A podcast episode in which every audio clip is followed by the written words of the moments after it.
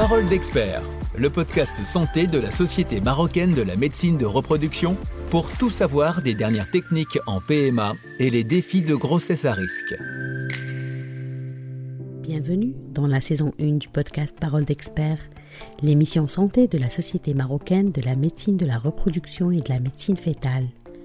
Chaque épisode offre une occasion unique de se plonger dans le monde de la santé reproductive en compagnie d'experts internationaux.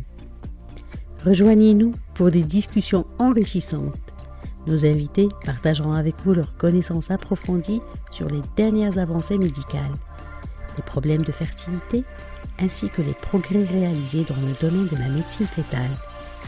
Que vous soyez un professionnel de la santé, un patient, tout simplement intéressé par ces sujets, notre podcast vous fournira des informations précieuses et à jour.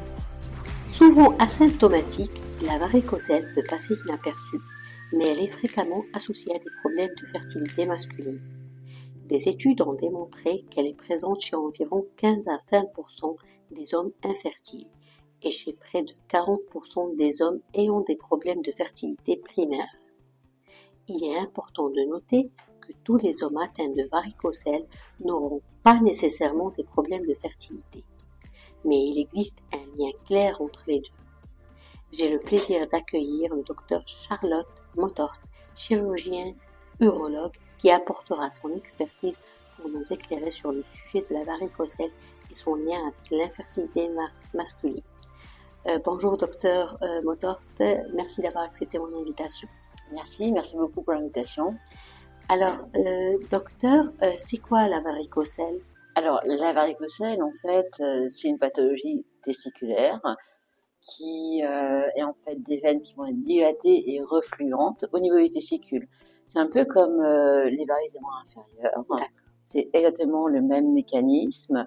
C'est-à-dire que ce sont des veines en fait qui ont déjà une anomalie en fait de valvule, donc elles sont refluentes effectivement.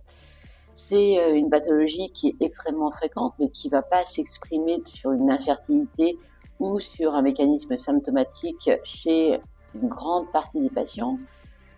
Donc ça, c'est un mécanisme en fait, euh, j'aurais tendance à dire mécanique. Et puis ensuite, la varicocèle, ça va avoir un impact en fait sur la qualité du sperme en jouant sur beaucoup de domaines. Alors déjà, en fait, ce sont des veines qui sont refluentes à partir euh, du système rénal et du système surrénalien. Donc localement, au niveau du testicule, en fait, on va avoir les métabolites qui vont des noradrénaline qui vont être augmentés, qui vont créer un stress en fait avec une vasoconstriction. Ensuite, la varicocèle va aussi entraîner une augmentation des ROS, hein, c'est-à-dire les, Reactive Oxygen Species au niveau local, puisque effectivement, ça correspond un petit peu au cendrier du corps. Hein, L'accumulation se fait au plus bas possible. Enfin, ça va augmenter aussi la température au niveau local. Et puis, chez les patients qui ont des varicocèles qui vont avoir une, une expression au niveau de l'infertilité, on va avoir une expression protéomique au niveau du liquide séminal qui est totalement différente. Donc la varicocèle, c'est quelque chose de simple, c'est un reflux avec ensuite beaucoup de mécanismes qui vont être associés, qui vont expliquer l'infertilité. Elle fait mal? Alors la varicocèle, elle fait rarement mal en fait. Il y a 10 à 15% simplement des hommes qui sont qui font sans symptomatique. C'est extrêmement rare par rapport au nombre de varicocèles d'être symptomatique pour la reconnaître, c'est une douleur qui va perdurer au-delà de six semaines, relativement aiguë, sur des mécanismes de pesanteur, plus fréquentes en fin de journée, plus fréquentes euh, quand on est exposé à la chaleur. Elle est due à quoi justement, à la chaleur?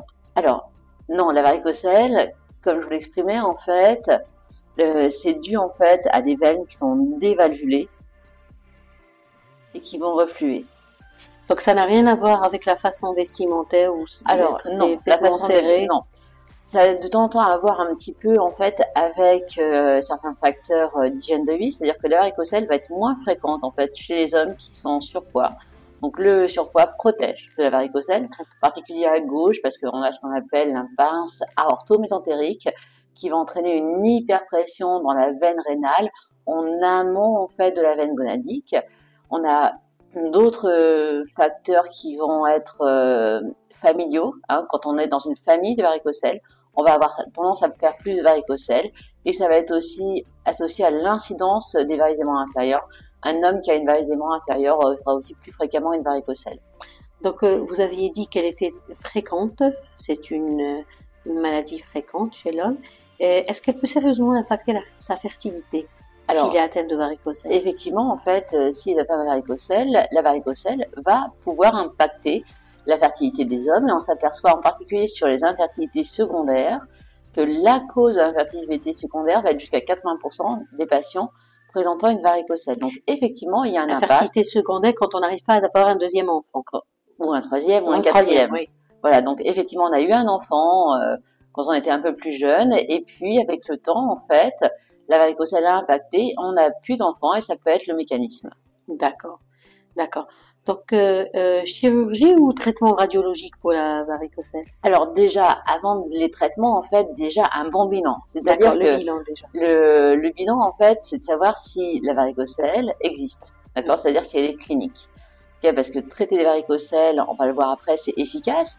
La condition de traiter les bonnes. Okay Donc, c'est-à-dire les varicocèles qui vont être cliniques et pas uniquement les varicocèles qu'on retrouve à l'échodoppler. Donc, Comment est-ce qu'on en fait le bilan? C'est extrêmement simple en fait. Chez l'adulte, c'est une varicocèle refluente en position debout seule, ou en position debout et en basalva, ou en position couchée et en vasalva, ou en position couchée seule. Et du coup, le grade va être plus important en fonction du moment où on le retrouve. Donc, on va traiter des varicocèles qui sont cliniques. On va pas traiter les varicocèles subcliniques sauf dans le très très rare cas de varicocèle bilatérale avec une varicocèle clinique associée. Euh, chez l'adolescent, c'est pas tout à fait la même chose. Hein. C'est-à-dire que chez l'adolescent, la varicocèle va pouvoir impacter quand elle est clinique en fait le volume testiculaire et dans ce cas-là, on traitera éventuellement si on n'a pas une amélioration du volume testiculaire dans les 6 mois, 1 an.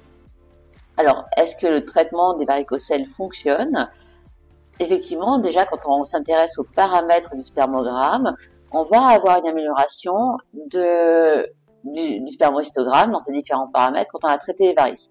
C'est d'autant plus vrai sur les varicocèles qui sont importantes, c'est-à-dire les varicocèles grade 3, c'est-à-dire vu spontanément en fait en position couchée et sans vasalva. Quand on traite ces patients-là, on va avoir une augmentation de la concentration d'environ 15 millions par ml. C'est la même chose sur la mobilité, c'est la même chose sur le TMS c'est un tout petit peu moins vrai en fait sur les, les tératospermies. Alors derrière, est-ce que ça impacte en fait euh, les issues de, des traitements en AMP ou les grossesses naturelles? Oui, effectivement.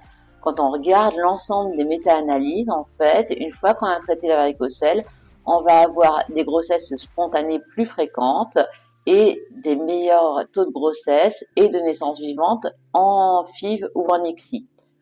La question qu'on peut se poser ensuite, c'est chez l'homme qui a une nasospermie non obstructive, c'est-à-dire qu'il y a une défaillance du testicule et qu'il y a une varicocèle associée, est-ce qu'on a un intérêt à la traiter? Oui, effectivement, là aussi, la littérature nous dit, quand on a une nasospermie non obstructive, avec une grosse varicocèle, quand on la traite, on va avoir des taux d'extraction de spermatozoïdes plus importants et de temps en temps des spermatozoïdes de façon spontanée dans le sperme et dans de rares cas, mais qui sont notables tout de même, quelques taux de grossesse naturelle. Alors, ça marche, mais par contre, sur l'azosperme, ça a un effet en fait qui va être réversible dans le temps, c'est-à-dire que dans les deux premières années, on va avoir des spermatozoïdes à la biopsie, à la, dans le jacula, pardon, et au bout de deux ans, ils vont disparaître pour la plupart. Donc, il faut penser à congeler de façon systématique. D'accord. Vous aviez tout à l'heure parlé d'adolescents qui peuvent être touchés par la varicocèle euh, s'ils sont traités via chirurgie, par exemple. Euh, est-ce qu'ils, après, s'ils ont plus tard dans la vie pour concevoir, est-ce qu'ils devraient euh, aller vérifier avec leur chirurgien urologue pour voir s'il n'y a pas de problème sur leur fertilité ou bien c'est bon, le problème est déjà réglé alors, de toute façon, le mécanisme de l'infertilité, c'est un mécanisme qui est extrêmement complexe, qui mhm.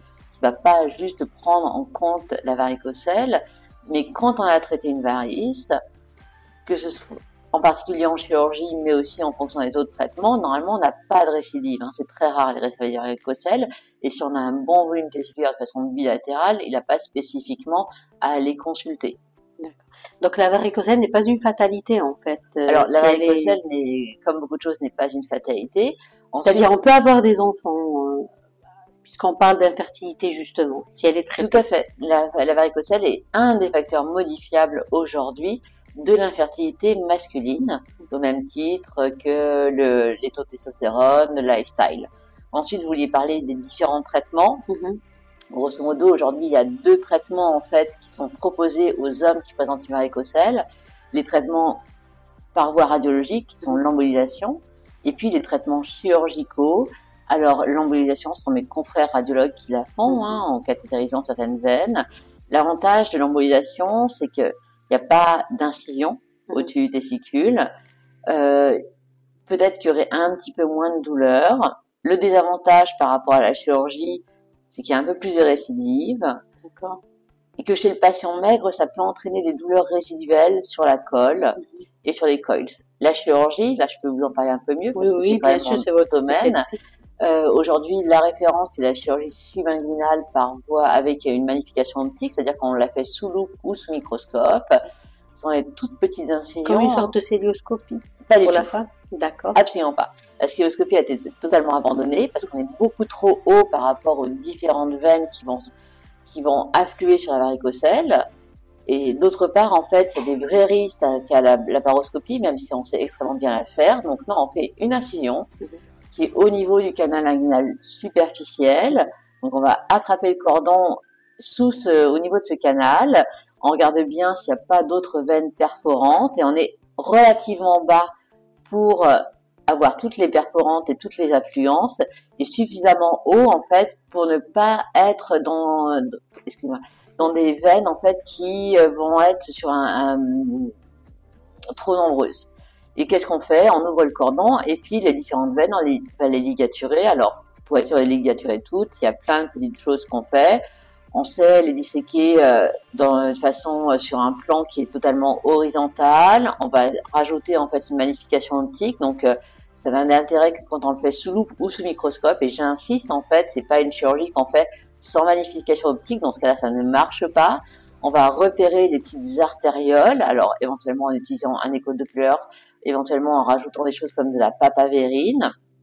Et puis, on va mieux voir aussi euh, les lymphatiques, donc on n'aura pas d'hydrocèles derrière. Est-ce que la chirurgie, ça marche? Est-ce que cette chirurgie-là fonctionne? Effectivement, ça fonctionne extrêmement bien. L'incidence de la récidive est extrêmement faible, 1% des patients, quasiment aucune euh, hydrocèle et pas d'atrophie testiculaire. Donc, ça fonctionne. Moi, c'est une chirurgie que je réserve à la plupart des patients, même si je leur explique aussi euh, les traitements d'embolisation. Par contre, c'est une chirurgie que je ne fais pas chez les patients obèses. Parce que je vais, ouais, je vais, je vais avoir des incisions qui vont être trop grandes et je préférerais dans ce cas-là largement les envoyer chez mes confrères radiologues. Ensuite, en termes d'économie de santé, qu'est-ce qui est mieux? Est-ce que c'est d'emboliser ou de faire de la chirurgie? Ça, on, a aujourd'hui en fait des modèles mathématiques qui nous répondent. C'est mieux de commencer par une chirurgie et si jamais on a une récidive, de faire une embolisation. Et à contrario, si jamais on a, une on a un échec d'embolisation, on fait une chirurgie. Combien de jours d'hospitalisation euh, Alors, c'est de la chirurgie ambulatoire, hein, c'est-à-dire que le patient arrive le matin ou en début d'après-midi et repart trois heures plus tard. Ça se fait sous bien sûr, ça se fait sous anesthésie euh, générale ou euh, ça se fait sous anesthésie locale. Ça dépend des habitudes des centres, ça dépend aussi du patient. Hein. Il y en a qui sont un peu plus chochottes que les autres, tout de même. Euh, voilà, ça. Mais, bon. là, quand vous décriviez la procédure de chirurgie, ça fait quand même mal. Nous, pas du tout. En fait, alors, ça, c'est parce qu'on a toujours euh, peur de faire mal aux hommes. Mais, euh, oui, justement, pourtant la femme, euh, autant la femme, opéré plusieurs fois. Autant la femme, on fait tout ce qu'on veut et on s'intéresse jamais à ça. Mais autant l'homme, en fait, voilà. Non, alors, c'est une chirurgie qui est pas douloureuse du tout en post-opératoire. Ok. Euh, c'est hyper, enfin, ce sont des petites incisions, hein, ça fait un centimètre, un centimètre et demi. C'est caché au niveau du pli du pubis. Moi, ce qui est assez amusant, c'est que vu la façon dont je ferme, j'ai eu plusieurs fois les infirmières en fait dans une période de jour qui me venaient moi et disaient mais Charlotte, je pense que tu as oublié d'opérer le patient. Euh, il va bien. Comment dire? C'est juste qu'il va tellement bien et que l'anesthésie a été tellement courte qu'il s'en est même pas aperçu et non non, il a été opéré, je te rassure. Voilà. Et par rapport à son, son hygiène de vie après chirurgie, euh, au niveau des rapports sexuels, est-ce qu'il peut avoir une vie euh, normale? Alors, il a une vie strictement normale. Moi, ce que je leur demande, c'est grosso modo pendant trois jours c'est normal. Oui, enfin, d'avoir, voilà, d'éviter les efforts intenses, mais c'est trois jours. Je leur demande aussi de porter les slips un petit peu serrés en cas de grosse varicocèle. Parce que quand c'est une énorme varicocèle grade 3, voire grade 3 plus, comme j'ai l'habitude de dire, ça va donner une douleur. Alors, le signe positif, c'est que plus c'est douloureux, plus c'est efficace. Donc, ça rassure aussi. Des facteurs environnementaux, euh, comme euh, c'est-à-dire euh, des vêtements serrés ou exposés à la chaleur des métiers où on est ça peut ça peut peut-être après intervention impacter négativement alors non par contre ce sont des facteurs additifs. C'est-à-dire que typiquement si vous avez un mec grand mince boulanger ou pizzaiolo qui a une grosse varicocèle effectivement tout ça, ça va faire qu'on va avoir une augmentation de la température locale et ça aura un effet encore plus positif sur la varicocèle. Et si on veut rajouter par-dessus d'autres choses, d'autres facteurs négatifs en fait euh, sur la fertilité, qui est le tabac, et dans ce cas-là, ce mec qui est grand, mince, refluent, éventuellement culturiste, pizzaiolo et qui fume, son testicule devient vraiment sans cendrier. D'accord. Le patient obèse que vous voulez pas opérer, vous, à la différence des hommes, vous le recommandez pas, euh, des femmes, excusez-moi, parce que la femme, on lui recommande, par exemple, de perdre 5% à 10% de son poids avant un traitement fécondation in vitro. Mais vous, en tant que chirurgien, vous recommandez pas aux patients de perdre du poids puis revenir pour euh, l'intervention?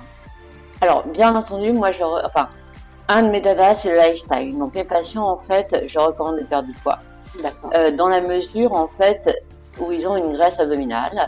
Ensuite, L'effet des traitements sur la spermatogenèse, c'est un effet qui prend du temps, c'est-à-dire que ça veut près trois mois pour avoir des effets qui est visible. Donc si je prends six mois pour lui faire perdre du poids, puis ensuite je prends trois mois pour le traiter, non, dans ce cas-là, en fait, je fais des choses qui sont conjointes, c'est-à-dire que j'envoie vers le radiologue pour se faire emboliser et je fais perdre du poids, éventuellement avec un coaching, éventuellement avec euh, des nutritionnistes. Docteur euh, Charlotte Motors, merci beaucoup pour euh, avoir accepté mon invitation et pour ces informations très pertinentes. Et je vous dis à très bientôt, j'espère, dans Parole Expert. Merci.